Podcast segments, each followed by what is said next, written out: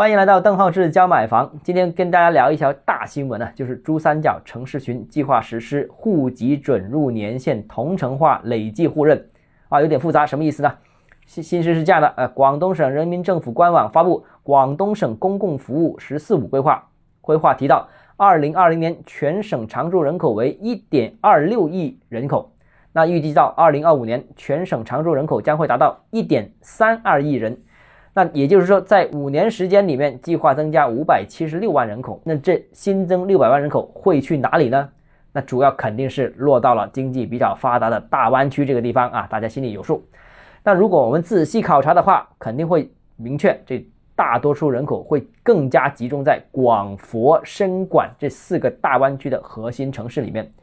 所以啊，未来这四个城市的长期基本面肯定是没有问题的，肯定是人口持续增加，对住房的需求也会持续增加。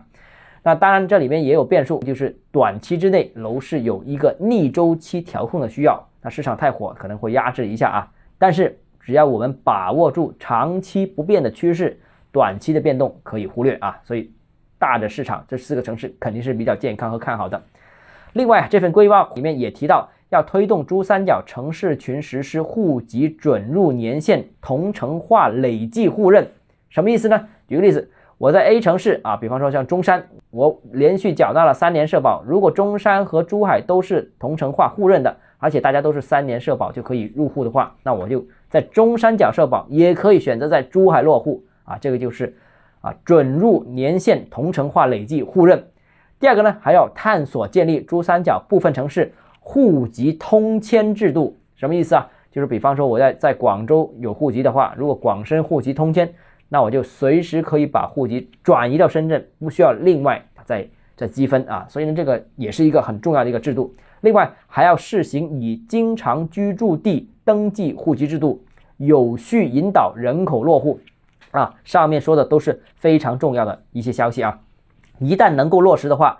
啊，一则如果落户选择机动性更强，比方说在中山积分在珠海能落户的话，那我觉得啊，再加上珠三角经济发达、收入高、配套完善这些吸引力，预计整个大湾区肯定能持续保持较快的人口增长速度。尤其我们刚才说的那四个城市啊，另外啊，这个珠三角人口户籍如果能呃这个转移的话啊，这个也是。带来一个很大的利好，这个是随时可以跨城转移。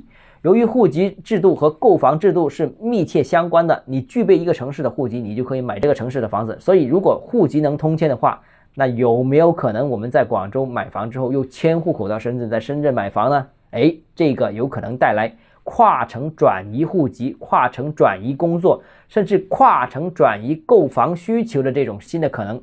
而且，城市越大，这个需求就越大。吸引力肯定越强。这个政策虽然现在正在试验当中，正在制定计划当中，但是值得我们持续密切关注。好了，今天节目到这里啊。如果你有其他疑问想跟我交流的话，欢迎私信我，或者添加我个人微信“邓浩志教买房”六个字拼音首字母小写，就是微信号 d h e z j m f。我们明天见。